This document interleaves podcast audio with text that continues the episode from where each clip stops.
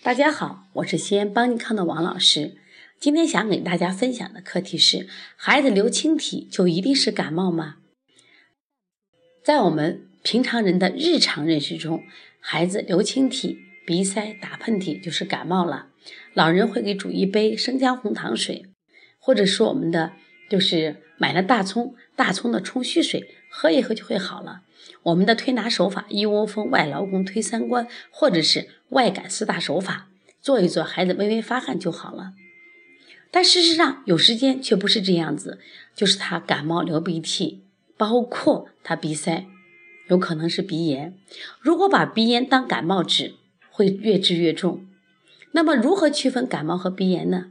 今天下午我们调理中心来了一个宝宝，妈妈一进来就说：“老师，你看我们孩子流鼻涕十几天了，怎么老好不了？我们到医院去了，化验成细菌性感染，大夫给开了三天的头孢。”地尼吃完以后呢，效果不好，大夫又给开了头孢克乌，吃了以后效果还不好。我说这你就不是一般的感冒，我说你这个感冒很可能是鼻炎，而且有可能是急性的鼻窦炎。他说不可能呀，我的孩子没有得过鼻炎呀。我说你的孩子发烧的时候有没有这个头疼的感觉？他说有。而且呢，每一次发烧，因为他连续几次发烧了，就在一个月内，说都是有头疼，而且有感冒症状很明显。我说实际上这是一种急性鼻窦炎的发作。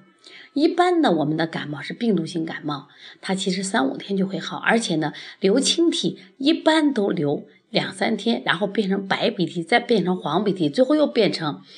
白鼻涕、清鼻就好了，但是如果你长时间不好，而且在这过程中会发烧，而且是细菌性感染，一般是急性鼻窦炎。但如果慢性鼻窦炎，它就会出现黄鼻。我说你的孩子更多的时候是清白鼻，他说事实就是这样子呀。我对于这样的方法，对于这个鼻窦炎的治疗，跟感冒的手法完全是不一样的。所以说你千万不要拿感冒治。另外呢，我说你这个时候吃药也有问题，为什么吃了三天头孢？呃，地尼不顶用，又吃了头孢克乌呢？因为一般性的这种鼻窦炎啊，有炎性指标，同时呢还有过敏指标。你要让西医治疗的话，我说再配合一些抗过敏的治疗就会好一点。如果用推拿的话，我们主要以治鼻鼻窦炎为主。其实今天想分享这个案例什么意思？其实很多妈妈呀，太缺乏最基本的医学常识，而且自己呢，当孩子遇到疾病的时候，只会焦虑紧张。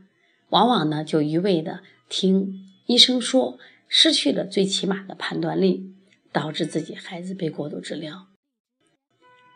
所以说，我我们的头腔呀，实际上有很有鼻窦啊，有分四对鼻窦，像我们的额窦、蝶窦、腮窦、上颌窦。那么在这个春夏交际的时候呀，包括加上饮食不清淡、饮食肥甘厚腻，就很容易引起这种急性鼻窦炎。但是急性鼻窦炎引起的发烧，往往就是这个不被我们所重视，也也不被发现，所以就可能被过度治疗。希望呢，我们更多的妈妈通过这个分享呢，希望以后呢多学点知识，啊，把预防做在最前面，让我们的孩子少生病，不生病。